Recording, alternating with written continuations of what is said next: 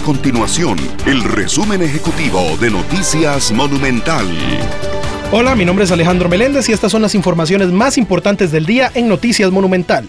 Este 9 de enero vence el plazo establecido para que los vehículos con placas terminadas en 1, 2 y 3 que todavía no cuentan con la revisión técnica vehicular se pongan al día con el trámite.